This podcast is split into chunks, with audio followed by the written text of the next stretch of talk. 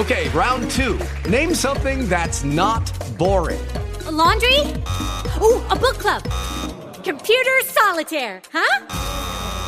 Ah, oh, sorry, we were looking for Chumba Casino. That's right. ChumbaCasino.com has over 100 casino style games. Join today and play for free for your chance to redeem some serious prizes. ChumbaCasino.com. No purchase necessary. Full prohibited by law. 18 plus terms and conditions apply. See website for details. Supremo Tribunal Federal arquiva notícia crime contra Augusto Aras. O Procurador-Geral da República poderia ser investigado por prevaricação. Mas o ministro Alexandre de Moraes tirou do caminho a ação no dia que Aras será sabatinado pela recondução. Universidade Federal de Uberlândia detecta variante Delta em pacientes do Hospital de Clínicas. E a Prefeitura abre cadastro de vacinação contra a Covid para o público com 18 anos ou mais. Governadores de estados pedem reunião com o presidente Jair Bolsonaro após encontro em Brasília. Os gestores estaduais querem diminuir a tensão entre os poderes executivo e judiciário. Governador de São Paulo, João Dória, diz que Aécio Neves é párea no PSDB e alerta para quebra-quebra em manifestações de 7 de setembro. O presidente Jair Bolsonaro pressiona o Ministério da Saúde para desobrigar o uso de máscaras de proteção. E o Atlético Mineiro empata contra o Fluminense no Brasileirão. Terça-feira, 24 4 de agosto de 2021. O Jornal Educadora está no ar.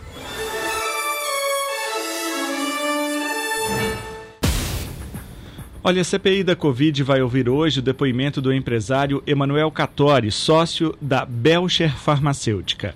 É uma tentativa de aprofundar as investigações sobre possíveis irregularidades na negociação de vacinas para o Brasil. A empresa, representante do laboratório chinês Canci Cancino teria ligações com o líder do governo na Câmara, o deputado Ricardo Barros, do PP. Um advogado do parlamentar, Flávio Pancieri, atuou como representante legal da Belcher e chegou a participar de uma reunião na Anvisa, a Agência Nacional de Vigilância Sanitária. Catori poderá ficar em silêncio com relação a fatos que possam incriminá-lo. Em junho, o governo assinou uma carta de intenção com a Belcher Farmacêutica que previa o pagamento de 17 dólares por dose, o valor mais alto negociado pelo Ministério da Saúde para a compra de um imunizante contra a Covid-19. Até então, o maior valor negociado havia sido de 15 dólares por cada dose da indiana Covaxin, cujo contrato foi suspenso por suspeitas de ilegalidades. Também em junho, o cientista, aliás, os chineses, perdão, romperam a parceria com a Belcher e desde então estão suspensos os processos de autorização da vacina na Anvisa e de compra no Ministério da Saúde. A CPI vê semelhanças entre a negociação da Belcher e da Covaxin. Em ambos os casos, há o envolvimento de uma empresa brasileira sobre a qual pesam suspeitas. No caso da Covaxin, trata-se da Precisa Medicamentos, outra investigada pela comissão. A ministra Carmen Lúcia, do Supremo Tribunal Federal, negou ontem o pedido para suspender a quebra de sigilo telefônico, fiscal, bancário e telemático do deputado federal Ricardo Barros, o líder do governo na Câmara. O acesso aos dados do congressista foi autorizado pela CPI da Covid. Na solicitação, a defesa de Barros anexou textos jornalísticos que demonstrariam que dados sigilosos do político foram vazados para a imprensa argumentou que a suspensão das quebras é necessária para afastar a inconstitucionalidade do procedimento e novos vazamentos de informação. Carmen Lúcia discordou. A magistrada disse não ver inconstitucionalidade na quebra de sigilo, já que a Constituição dá à CPIs poderes semelhantes aos conferidos às autoridades judiciais. Assim, as comissões podem quebrar sigilos, desde que justifiquem a medida. O ministro Alexandre de Moraes, do STF, decidiu ontem arquivar uma notícia crime contra o Procurador-Geral da República, Augusto Aras. O pedido foi apresentado pelos senadores Fabiano Contarato da Rede e Alessandro Vieira do Cidadania, que acusam Aras de prevaricação por deixar de investigar o presidente da República Jair Bolsonaro. A decisão de Moraes ocorre na véspera da sabatina de Augusto Aras no Senado.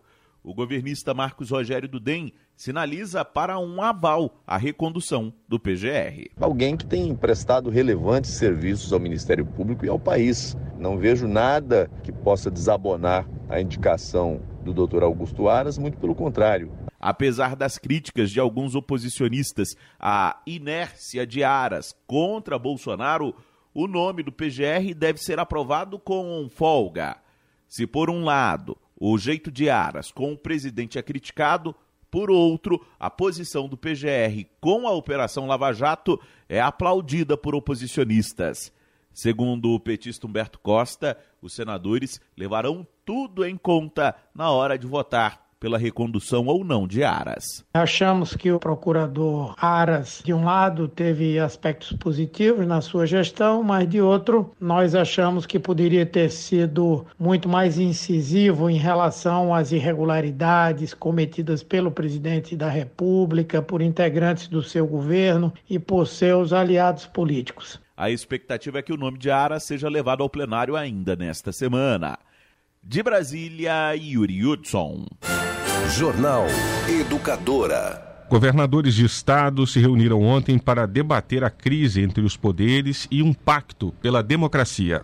A nona edição do Fórum Nacional de Governadores, realizada nesta segunda, reuniu representantes de 23 estados e do Distrito Federal para debaterem maneiras de garantir a defesa da democracia e harmonia entre os poderes executivo e judiciário. O governador do Piauí, coordenador do Fórum dos Governadores, Wellington Dias, sugeriu a criação de um pacto pela democracia. A proposta é de que possamos retomar a ideia, junto ali com o Pacto pela Vida, que foi trabalhado lá atrás, naquele mesmo modelo, um pacto em defesa da democracia, em que possamos aqui é, abrir diálogo aqui com Câmara, Senado, STF, Executivo, empresários, trabalhadores, enfim, e para que possamos aqui ter um, uma posição de, em, em respeito a todas as pessoas, a todas as posições políticas, nós somos é, essencialmente também líderes da política, mas que a gente possa ter é, esse compromisso, de um lado, com a democracia, o respeito à Constituição e também às instituições. O governador do Maranhão, Flávio Dino, questionou sobre os riscos das ameaças ao sistema político. Acho que é uma distinção muito nítida entre liberdade de expressão, pluralismo político de um lado e de outro lado, ameaças à democracia, golpismos. É evidente que há desacertos de todas as instituições, uma vez que nenhuma é perfeita. Mas a pergunta é: quando o Congresso erra, ou o Supremo erra, ou os governadores eventualmente isto tem posto em risco a vida democrática no país, isso tem implicado rasgar a Constituição Federal. Em unanimidade, decidiram convidar o presidente Bolsonaro para uma reunião com os governadores, além de dialogarem sobre o compromisso de manter as polícias nos trilhos da legalidade, sobre vacinas e também da criação do Consórcio Brasil Verde para atuação nas questões ambientais. Apenas os estados do Amazonas, Rondônia e Tocantins não participaram do encontro. Carolina Prazeres. Este é o Jornal Educadora. Olha, especialistas e gestores de saúde analisam a viabilidade de combinar duas vacinas contra a Covid-19 de fabricantes diferentes para concluir a imunização com maior velocidade ou segurança. É uma prática chamada de intercambialidade. Isso acontece quando um paciente, por exemplo, inicia o esquema vacinal com a AstraZeneca e conclui a imunização com a Pfizer. Essa associação normalmente tem motivos para acontecer. Sua adoção está associada principalmente à falta de imunizantes, ou como forma de prevenir efeitos adversos em alguns grupos. A prática deve começar a ser usada no Brasil. Em uma das mais importantes decisões do tipo, em julho, o Ministério da Saúde recomendou que as gestantes e puérperas que iniciaram o esquema vacinal com a AstraZeneca concluam a segunda etapa com Pfizer. A decisão veio na esteira da morte de uma gestante por AVC, que tinha recebido a vacina de Oxford AstraZeneca. Do ponto de vista imunológico, faz sentido combinar dois imunizantes esperando uma resposta imune maior. Isso porque as vacinas utilizadas no Brasil, da Janssen, Pfizer, AstraZeneca e Coronavac, têm partes diferentes da proteína S como ponto fundamental para disparar o sistema imune. No caso do coronavírus, a proteína S, também chamada de spike, é responsável por permitir o acesso às células. Então, o agente infeccioso pode contaminar os humanos. Quase duas dezenas de estudos científicos já foram anunciados em todo o mundo para compreender a relação entre a associação de vacinas de diferentes laboratórios. Um dos mais importantes foi conduzido pela Universidade de Oxford e divulgado na revista Lancet. Ele apontou que a combinação das vacinas AstraZeneca e Pfizer produz uma resposta imunológica melhor do que seguir com o esquema original da primeira. Especialistas em saúde indicam que pesquisas do tipo serão fundamentais para compreender os próximos passos da vacinação, caso haja necessidade de combinar os imunizantes.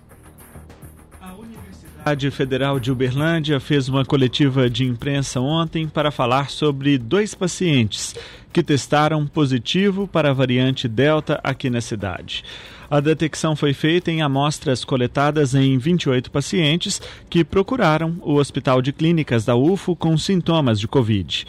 Pesquisadores da universidade explicaram que a presença da variante Delta em Uberlândia foi com base em análises feitas em testes Covid-19 realizados entre 23 de julho e 20 de agosto.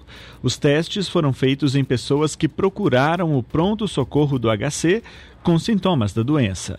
Das 28 amostras positivas selecionadas no HC da UFO, três eram da variante Delta, duas de um mesmo paciente. Portanto, foram identificadas duas pessoas aqui em Uberlândia com essa nova cepa. Não eram casos graves da doença e não foi preciso internação hospitalar. Mas os pesquisadores não sabem se ah, os pacientes já estavam ou não vacinados. A pesquisa foi feita pelo Hospital de Clínicas da UFO, teve um aporte de 25 mil reais para a compra de insumos. A pesquisadora Ana Carolina Jardim contou como foi feito o estudo. Nós utilizamos uma metodologia que é capaz de identificar sequências específicas de cada uma dessas variantes, né? Então, a variante Delta ela tem características específicas que a gente poderia falar que mutações né, específicas que faz com que po possamos identificar por essa metodologia se aquela amostra contém aquela mutação ou não. Então a gente tem sim a, a intenção de, de investir mais nessa, nessas, nesses estudos. Segundo a chefe da unidade de vigilância em saúde do hospital, Cristiane Fernandes, o objetivo da pesquisa era ter ainda mais argumentos para alertar a população sobre a importância de não relaxar com as medidas de proteção contra a disseminação do coronavírus. Posso te dizer que a faixa etária está entre os 20 e os 50 anos, que foram pessoas que moram em Uberlândia, que vieram de demanda espontânea ao PAN-Covid, que a gente chama assim, o nosso pronto atendimento médico para as pessoas com síndrome gripal, né, com sintoma de gripe. E que a gente fica muito feliz de perceber que elas estão bem. Quando é a síndrome gripal, o formulário que a gente faz de notificação não tem essa pergunta o que tem exatamente da síndrome respiratória aguda grave, que ela é mais grave, literalmente. Então, assim, é uma falhazinha que a gente, mesmo não sendo obrigatório pelo Ministério da Saúde, alguns casos a gente lembra de perguntar. Esses dois casos, infelizmente, não tinham sido perguntados. Jornal Educadora. Vacinômetro. Olha, a Prefeitura de Uberlândia abriu ontem à tarde o cadastro para o público em geral com idade acima de 18 anos. Lembro que o cadastro é feito pelo portal da Prefeitura de Uberlândia. Só que a ampliação da faixa etária ainda depende de novas remessas de vacinas para que essas pessoas sejam de fato convocadas para serem vacinadas. Então a Prefeitura já abriu o cadastro, aquelas pessoas com mais de 18 anos já podem fazer o cadastro e aguardar a convocação que está condicionada à chegada de novas remessas de vacinas. Ainda não teve calendário novo divulgado para essa semana, não. O vacinômetro mostra que, até o momento, 443.360 pessoas receberam ao menos uma dose de vacina contra a Covid-19 em Uberlândia e 190.992 pessoas estão com a imunização completa. O governador de São Paulo, João Dória, do PSDB, disparou uma série de ataques ao deputado federal por Minas Gerais, Aécio Neves, seu colega de partido. As declarações foram dadas em entrevista ao programa Roda Viva da TV Cultura ontem à noite. O paulista, que deve disputar as prévias presidenciais da legenda em novembro, chamou o mineiro de covarde e pária dentro do PSDB, ao comentar a votação da PEC do voto impresso na Câmara. Dória ainda defendeu que a Aécio peça afastamento da legenda por causa das denúncias de corrupção que enfrenta. O governador de São Paulo lembrou da ligação entre Aécio e Joesley Batista, da JBS, em 2017. Na época, o então senador foi gravado em um suposto pedido de propina de 2 milhões de reais ao empresário. Dória já defendeu o afastamento de Aécio do partido, mas a executiva rejeitou a proposta. Indagado sobre a fala de Aécio Neves, que disse que se Dória for candidato a presidente, vai levar o PSDB ao isolamento e transformar a legenda em nanica, o governador de São Paulo partiu novamente para o ataque. Vamos ouvir. Que autoridade tem Aécio Neves para falar isso? Nenhuma. É, ele é um párea dentro do PSDB é, e tem a síndrome da derrota. Então, eu terei o prazer de vencer Uh, aqueles que pensam como pensa uh, Aécio Neves, uh, e o dever de proteger, amparar e estar ao lado daqueles que defendem o PSDB, como Fernando Henrique Cardoso, um partido pela democracia, um partido pelos valores da liberdade, um partido que faz, de fato, uh, aqueles que defendem, como eu, oposição ao governo Bolsonaro. Eu não me entreguei a Bolsonaro, eu não faço acordos com Bolsonaro, eu não me reúno no Palácio do Alvorada, nem no Palácio do Planalto uh, com o presidente Bolsonaro, como faz Aécio Neves. Eu não negocio emendas uh, na calada da noite com Bolsonaro para defendê-lo depois na Câmara Federal. Minha posição é outra. Eu apenas admito e lamento que eles esteja no mesmo partido que eu estou, o PSDB. Durante o programa, João Dória afirmou que a inteligência da Polícia de São Paulo identificou riscos de ataques a prédios públicos em manifestações a favor do governo, marcadas para o dia 7 de setembro. Segundo o governador, a identificação foi feita através do monitoramento das redes sociais em São Paulo.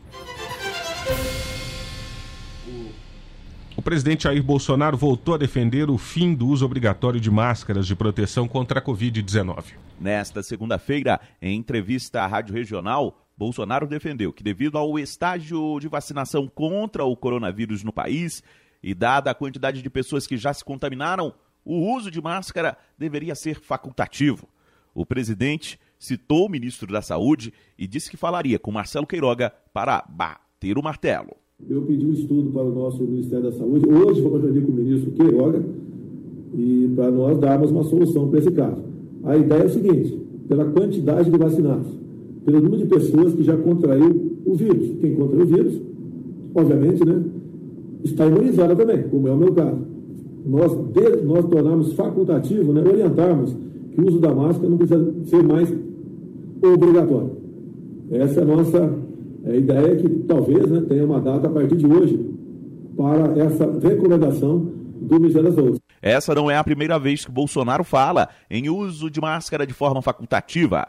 Em junho, quando a vacinação ainda corria de maneira lenta no país, o presidente afirmou que faria um parecer desobrigando o uso de máscara por pessoas que já tiveram a Covid-19 e por vacinados.